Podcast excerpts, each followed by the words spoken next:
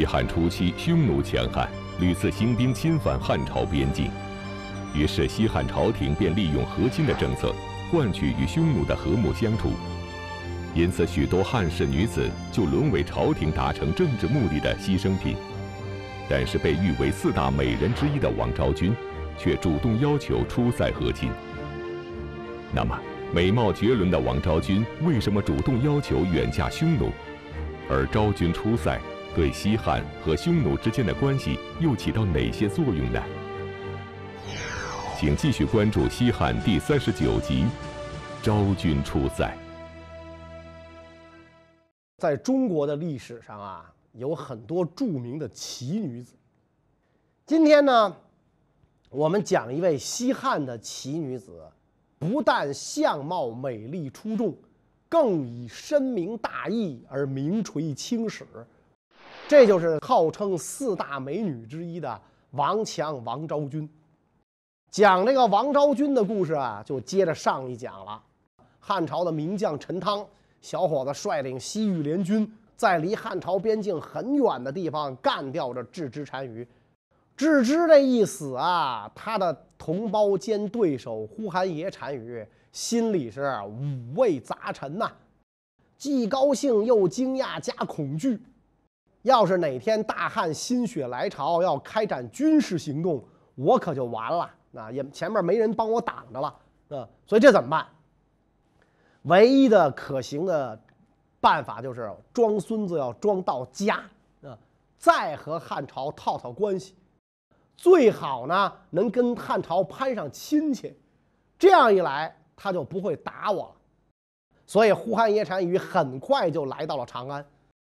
呼韩邪单于已经六十多岁了，汉元帝呢当时也是人到中年，四十出头。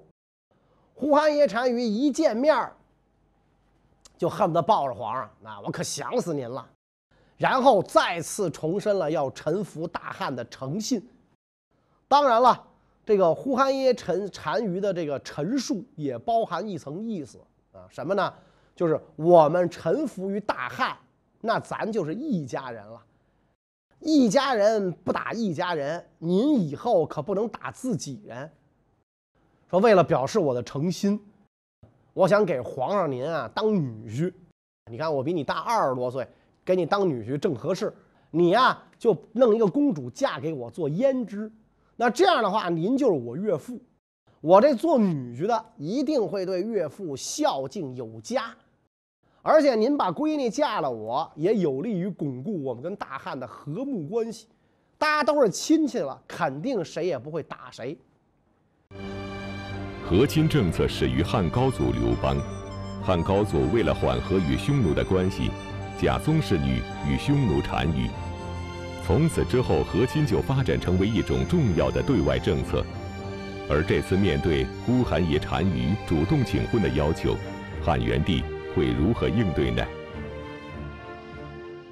汉元帝正担心边疆生出是非啊，西图暂时击弭匈奴。省得这个劳民伤财，多动干戈。于是，这个对这个呼韩邪单于想当自己女婿的想法慨然允诺。行啊，这给力啊！我有这么一个白发苍苍的女婿，多有面儿，不就是要个公主吗？是吧？您呢，先回去等着。过几天，这事儿就给您办好，一定给您挑一个像模像样的，让包您满意。放心吧。您请回，胡汉爷单于乐颠颠的去馆驿休息，然后元帝回来跟大臣们商量。当初这个汉元帝答应的时候很爽快啊，接下来跟大臣宗室们一商量，傻眼了。为什么傻眼了呢？人家要个公主，我没有啊。再者说了，朕就真算是有亲闺女，那我也舍不得呀。匈奴是什么地方？塞北穷荒苦寒之地，风俗语言跟咱啥都不一样。而且这单于都这么大岁数了，嫁过去个黄花闺女，你知道她哪天挂了啊？谁也不愿意呀。所以这个皇上没闺女给单于，就让手下的大臣们讲：快给朕想个招儿，朕没闺女咋整啊？是吧？手下大臣就说了：“这事儿算啥呀？您在宗室里面选个人封为公主，嫁给他就算了。这是咱大汉的保留段子，以前又不是没少干过，是吧？以前也没少跟这个这个匈奴和亲呢。哪回咱把真公主嫁给过人家啊？话说的是没错。”但是呢，当皇上把宗室的这些王爷们找来一商量，谁都不愿意献女。凭啥呀？皇上是你当，出事儿就我们扛。你心疼闺女，我们就不心疼啊。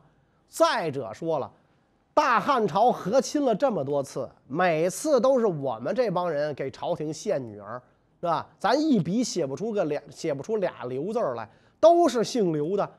就算是一家一家轮，这次也该轮到皇上家您自己出女儿了吧？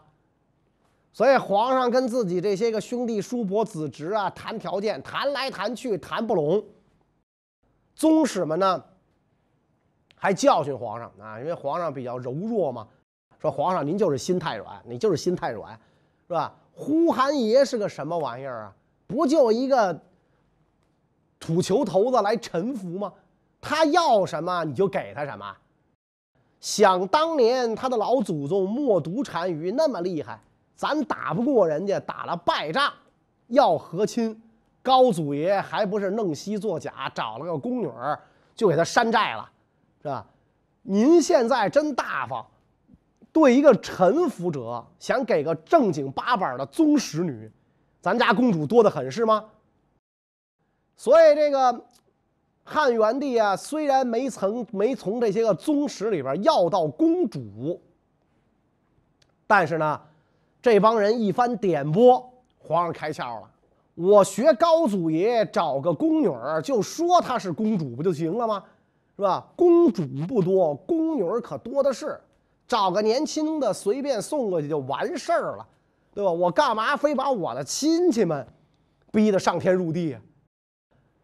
所以这皇上一拿定了主意，就开始操作。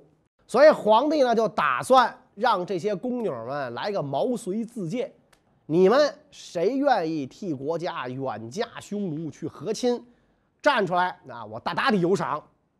所以这个呃元帝决定啊，从后宫当中挑选一个最美的宫女，吩咐有关官员啊到这后宫去传话。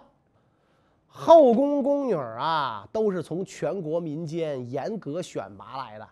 问题是一入皇宫，就像这个鸟儿被关进笼一样，一入侯门深似海。更何况皇宫呢？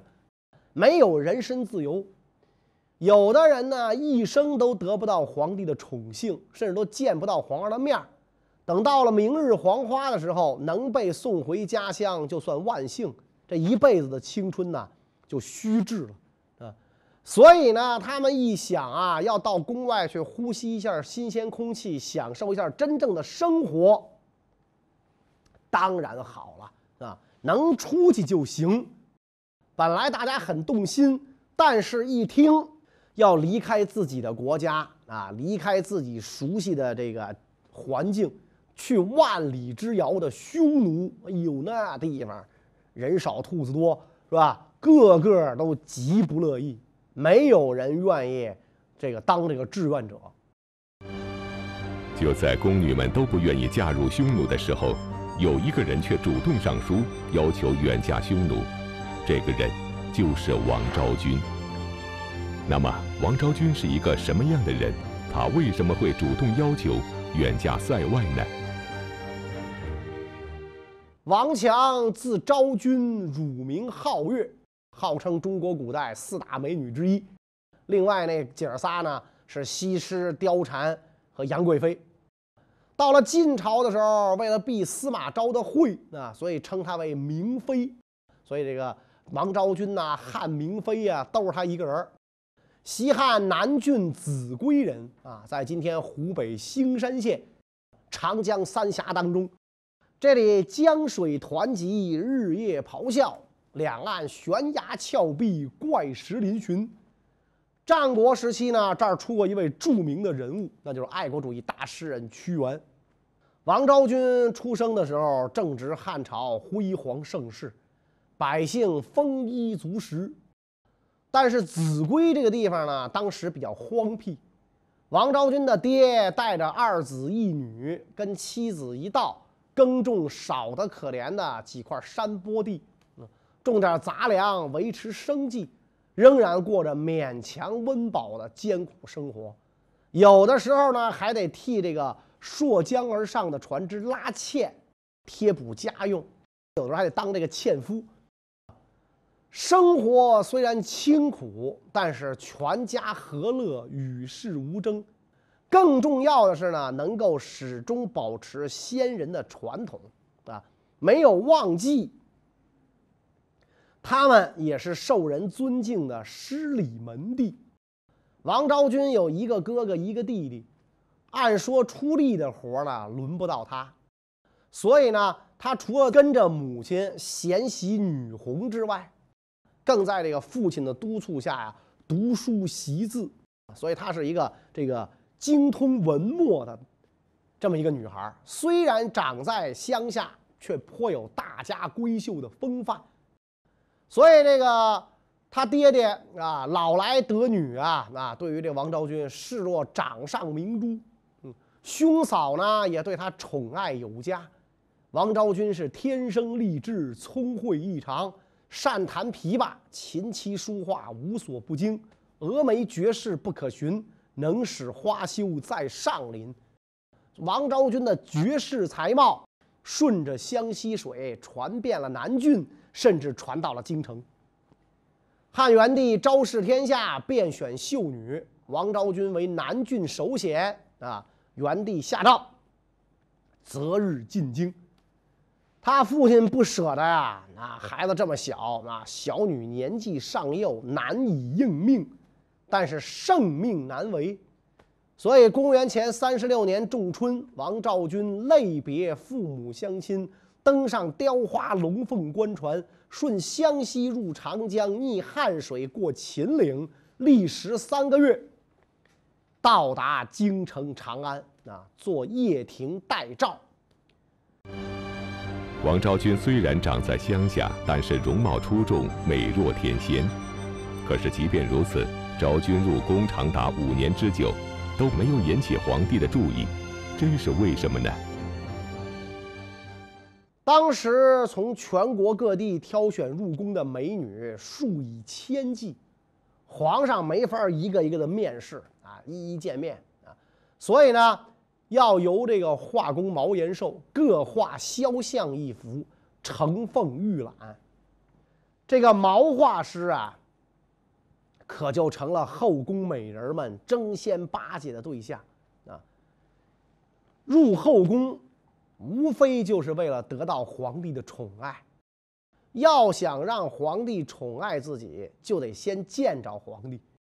皇上现在只看画像，画像上漂亮，他才会见真人，所以这就得先让自己在画上漂亮起来。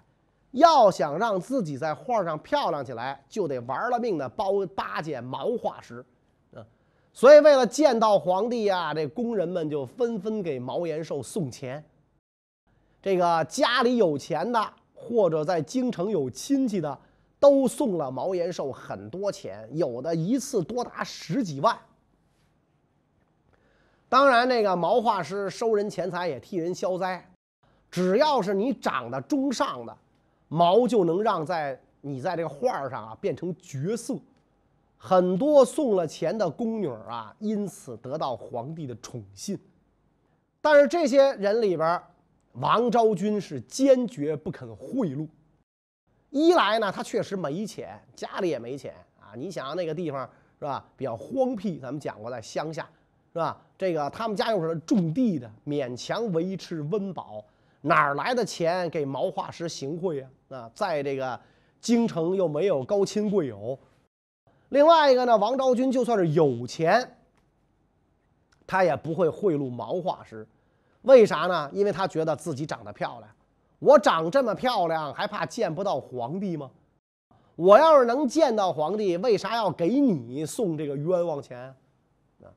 据说毛延寿也知道王昭君是绝色，日后肯定会得到君王宠爱，所以呢，就跟这个王昭君暗示啊，你给我点好处，我就让能让你更漂亮，你早日见到皇帝，受到宠信，你也能早早的收回成本。再者说了，你要是。得到了宠信的话，我以后还能再捞到好处，其实从某种程度上讲啊，毛延寿的做法符合双方双赢的道理，但是王昭君性格高傲，不肯更不屑做这种行贿的事儿，这样一来，毛延寿就怀恨在心啊，想着要报复你这个人是吧？一毛不拔呀！铁公鸡、瓷仙毫、玻璃耗子、琉璃猫，是吧？你一毛不拔，是吧？你这么的瞧不起我，其实我也不是贪你俩小钱儿，就是你破坏了这个潜规则，你带了一个很不好的头，那我就得让你知道知道，马王爷长三只眼啊！我要给你吃点苦头。毛画师的画像水平不是白给的啊，要不怎么能在宫里供奉呢？所以在给王昭君画画的时候，他把这王昭君画的呀是很漂亮的，很像，啊，不是说故意把她画的很丑，不是很像，是吧？因为你要把她故意画的很丑啊，这个就皇上不相信，说哎，怎么弄一这么丑的人选上来的？这地方官怎么干的？哎，画的很真实，但是玩坏的一点在哪儿呢？他在王昭君脸上画了一颗根本不存在的痣。而且据说长这个痣长在这个位置，就是专门克夫的。皇上看到了王昭君的画像之后，心生厌恶，啊，这家伙是吧？好，谁要是这个这个娶她，谁死得早，那心生厌恶啊！因为这个元帝的皇后王政君就是这么一克夫的主嘛，啊，元帝没被克死算万幸了，是吧？哎，我再弄一克夫的，我疯了，我就一直没有召见他。一下就过了五年，五年时间过去了，王昭君仍然是个带诏的宫女儿啊，就是一个普通宫女儿。这期间，除了担负一些宫中的这个轻便工作，那洒扫啊、洗涮呐，太多的时间呢，就用来读书写字、唱歌跳舞、研习音律绘画，不断充实自己，磨练自己。然而午夜梦回，也不免倍感凄清孤寂。花样年华一寸寸消逝，不知何时才有出头之日？如何上报父母养育之恩呢？到了落叶迷境、秋虫哀鸣的深秋时节，冷雨敲窗、孤灯寒侵，最容易惹人遐思。王昭君想起西陵峡中的江水，一家五口欢乐度团聚的时光，愁思如麻，信手拿过琵琶，边弹边唱，就是有名的《五经哀怨曲》，满腔幽怨是无限感伤，混合着浓重的乡愁和一丝丝的憧憬，付之瑶琴，这种感觉。王昭君就这么无声无息地打发着漫漫的长夜和日复一日的白昼。如果照这个样子下去，她可能啊就是一辈子做宫女啊，白头宫女在，闲坐说玄宗，就那个感觉。汉元帝静宁元年，呼韩邪单于入汉和亲，打破了王昭君平静的生活，不仅引起了汉元帝对王昭君的注意。还彻底改变了他的命运。王昭君知道皇上在招募志愿者，啊，准备封为公主，远嫁匈奴，也看到了这些姐妹们啊，自己的姐妹们，这个怕远，怕以后见不到父母；那个怕冷，怕住帐篷不习惯；那个吃素，吃不了牛羊肉，是吧？那个嫌呼韩邪单于老，都六十多岁了，不定哪天就挂了呢，嫁过去怎么办呢？谁都不乐意去。王昭君心里也进行过一番激烈的斗争，但是呢，父母把我养育了这么大，我如果就这么一辈子当宫女儿，怎么才能报答父母大恩呢？我如果到匈奴嫁给单于，让两国和平，人民不再刀兵相见，这就是对生我养我的祖国和父母最好的报答。所以王昭君提出，我愿意去啊，我当这个志愿者啊。当然，也有人认为啊，王昭君觉得既然在这儿当第一夫人没戏了，到那儿当也一样啊。也有人这么认为，那就以小人之心度君子之腹了啊。皇上一看有人愿意去，非常高兴。赶紧准备嫁妆，然后通知单于。公主给你选好了，过几天过来吃个饭啊，大家见见面你你面香一下，你要是不满意啊，咱可以再换啊，再找。到了吃饭的这个日子，单于来了。皇帝呢说：“哎啊，把单于的新媳妇给带过来，让单于先见见。”于是王昭君闪亮登场。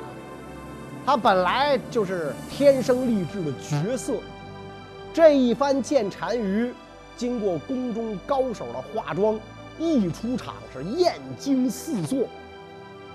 汉元帝和呼韩邪单于都眼珠子快扔地下了，嘴五分钟没合上，惊为天人呐！世间怎么会有如此美丽的女子？但是惊讶归惊讶。这俩人心里想的是不一样。单于高兴万分，大汉皇上真仗义啊！我都这岁数了，给我找这么个漂亮老婆，我太幸福了啊！太幸福了。单于高兴的找不着北的时候，皇上是极度的伤心。这么漂亮的宫女儿。那本来应该是我盘里的菜啊，怎么便宜这个土老帽了？没天理呀！啊，所以汉元帝当时就想跟单于讲，说这人是我的，我给你换一个吧。啊，但是呢，天子是吧？一言九鼎，为了顾全天朝圣国的颜面，这话皇上硬生生的忍住了。如果这个皇上要说出这话来，单于估计给顶回去。哎，不不不，不退不换，就他。呼韩邪单于自得汉庭绝色美女之后，心中大为高兴，整天是置酒作乐，并且呢遣使致送大批玉器、珠宝、骏马，报答汉天子特别恩遇，甚至上书愿意保境安民，请求汉朝啊罢边族，以修天子之民啊，说这个这个你你你边境甭驻兵了，我替你保边境就完了。都到这份儿上啊！如果有什么事儿啊，一个女婿半个儿嘛啊，有什么事儿儿子替你上啊。你说你你你说咱揍谁啊？贬谁？我替你去。这一年三月啊，这个王昭君辞别中原，出塞和亲。一路之上，车马劳顿啊，加上心里苦闷，此番远去塞北。不知何日能再见爹娘啊和华夏的亲人，昭君不由得在马车上就弹了思乡的琵琶曲。这一番曲调听的是人人动容，据说就是连天上的大雁都被曲中的哀怨和昭君的美貌所吸引，忘了振翅高飞，从天上掉下来了啊。所以落雁就成了王昭君的雅称，啊，四大美女西施是陈鱼，是吧？从从西边一走，鱼一看这么漂亮，这这都啊，忘了游了，掉掉河底下了，是吧？陈鱼，王昭君是落雁，落雁就这么来了。公元前三十三年，王昭君辞别中原，出塞和亲。那么远嫁匈奴的王昭君命运如何呢？昭君出塞对汉匈关系又起到了哪些作用呢？